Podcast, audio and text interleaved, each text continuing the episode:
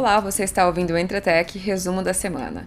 Pelos próximos minutos eu reviso aqui as principais notícias que marcaram os nossos portais. O IT Forum 365, a Computer World e CIO Brasil.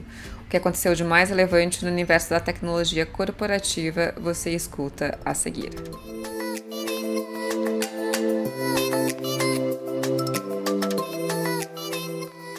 A SAP anunciou nesta semana a promoção de Rui Botelho para o cargo de líder de operações da companhia no Brasil. O executivo agora passa a assumir o cargo que antes era ocupado por Adriana Arolho.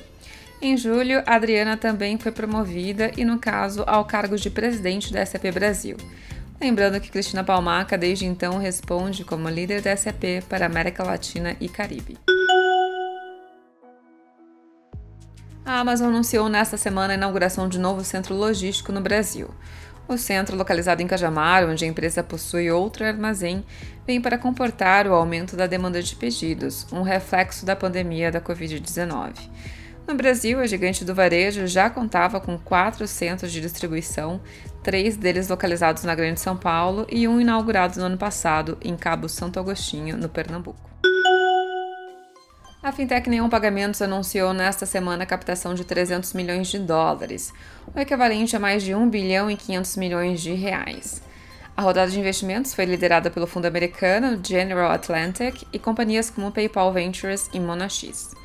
Com mais de 9 milhões de contas abertas, a Neon pretende utilizar parte deste valor para focar no desenvolvimento de três áreas específicas: créditos, serviços para microempreendedores e ferramentas de investimentos. Setores que especialistas apontam como os futuros filões mais rentáveis para as empresas do setor. E como fica a transformação digital de setores tão tradicionais como o farmacêutico? Para a CIO Brasil, os líderes de negócios e tecnologia do grupo DPSP, Roberto Tamazo e Cristiano Hipólito, contam como uma jornada digital orientada a dados e que prioriza a experiência do cliente tem impulsionado a reinvenção do grupo que detém a segunda maior rede de farmácias no Brasil. E quais serão os impactos da LGPD na jornada das empresas e dos consumidores? O Itefaram 365 conversou com especialistas do setor para refletir sobre a entrada em vigor da Lei Geral de Proteção de Dados, que pode acontecer ainda em setembro. Para o advogado Pedro Henrique Ramos, a entrada em vigor de forma imediata não foi uma boa notícia. Segundo ele, mesmo para as empresas que estavam se preparando para entrar em conformidade em agosto deste ano, criou-se uma expectativa de extensão do adiamento da entrada da LGPD para 2021. E por conta da crise econômica, muitas empresas acreditaram nessa realidade e reorganizaram suas prioridades. E bem, essas foram as principais notícias da semana e eu, Carla Matos, vou ficando por aqui.